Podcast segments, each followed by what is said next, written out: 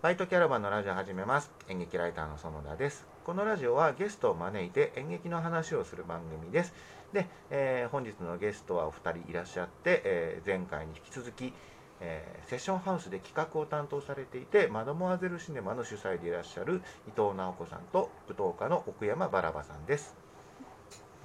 しくお願いします。はい、よろしくお願いします。前回そのお二人のあのダンサーを志したタイミング、ルーツとかが似てるっていうのでそういうお話を聞いたんですけど、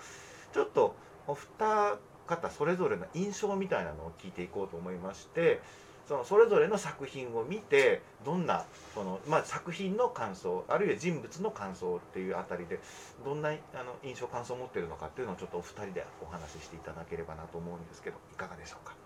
ですね。私は初めてバラバさんをあのバラバさんと認識してみたのは、えーと笠井光武さんのナイトセッションで二人でデュオをなさった時なんですが。その時は人となりまでは分からなかったんですがあの圧倒的な圧倒的な質感の肉体が汗まみれになって、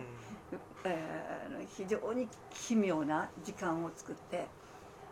それはすごい良かったのとそれから大楽田館時代にのあ顔が近いので一致したのは、えー、と笠井さん明さんの作品で大楽田館が踊ってる時の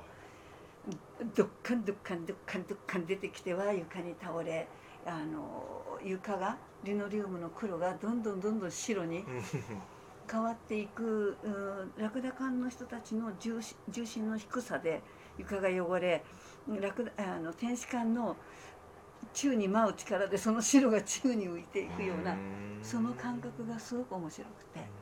でああの時のあの人だっていうんであ三塚三竹さんが連れてきた時すごい嬉しかったです。見て。今のお話聞いてどうですか？あいやすごい。いやと思います。あうれ大変嬉しいです。本当に。ありがとうございます本当にいや本当に三宅さんのナイトセッションで関わらせていただいてそうですね。まああの5月のさ自分のあえっ、と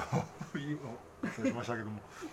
そうです。あそそこであのセッションハウスさんと私もいろいろ関わらせていただいている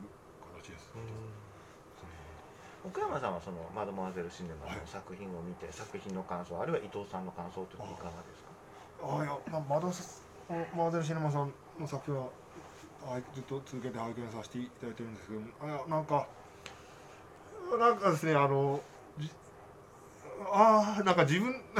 自分の気持ちを重ねて楽しめるっていうのがあってまあそれでなんか皆さん女性の皆さん皆さんか可愛いなって見え 見え見えるの可愛いだけじゃないです。可愛いじゃないですけどもなんかなんか気持ちを乗せてた楽しめるっていうのが私の中であってですね。で皆さんせそれダンサーの女性の皆さんそれぞれのキャラがあってっていうのでそれをえー、と立ちながらも、えー、ユニゾンでどっと攻め攻めるような感じの踊りがあったりとかですね。なんかあの本当でそのまああのいろんな自分の今までのまあ思い出じゃないですけどもそういったところがなんかパッとああこんなことあったなみたいので思えるようなシーンとかがあったりだとかですごい自分はあの共感し共感してって言いますか見させていただいてます。でご一緒させていただいてるのもつ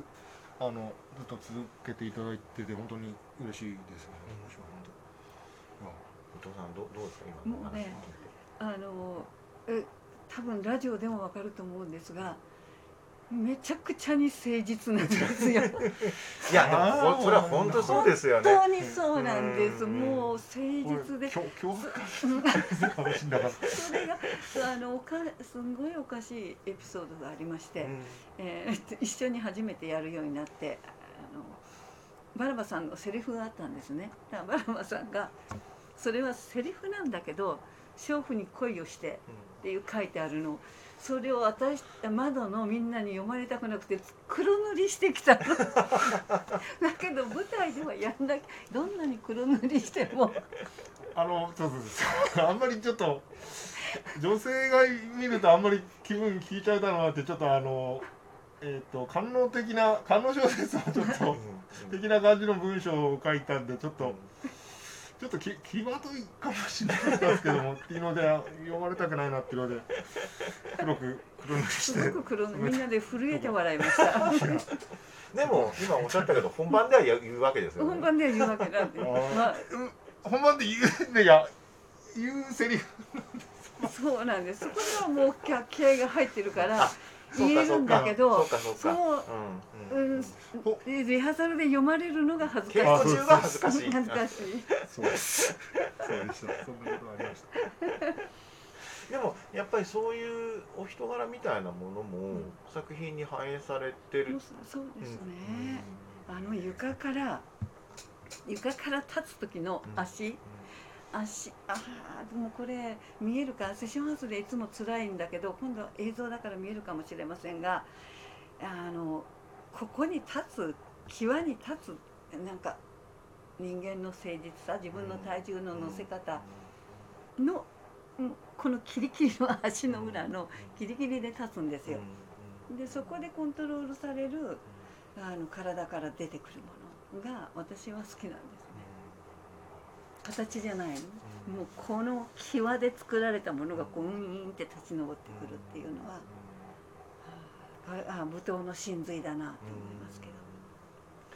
さっき岡山さんがそのマドモアゼルシネマの作品を見てあの共感しながらあのご覧になったっておっしゃってましたけど、そそれに対して伊藤さんの感想ってあります？そうですあの男の人には多分2種類あって共感して見てくれる人とダメっていう人とうん。2種類いるだろうなって私はいつもやりながらあの思っているんですが女の立場やっぱり、えだあどうやっても男女っていうのがあって、うん、女側から見るとのボンと正論を言うとやっぱりそれは言ってほしくない男性はいるのであのその辺でうんとだだ多分マドモアゼルシネマをこれあの男の人怒るかもしれませんがマドモアゼルシネマを見て楽しめる男性はすっごくいい旦那さんだと 女性に優しいと思ですって。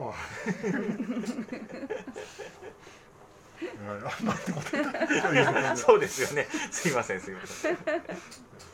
なんかそのまああのこの後お話聞きますけど、えー今度の、えー公演で伊藤さんがまあ監修というかプログラムを企画して、えー、3本、えー上演する中の1本に奥山さんの作品が含まれているということで、まあ、今日対談していただいてるわけですけれども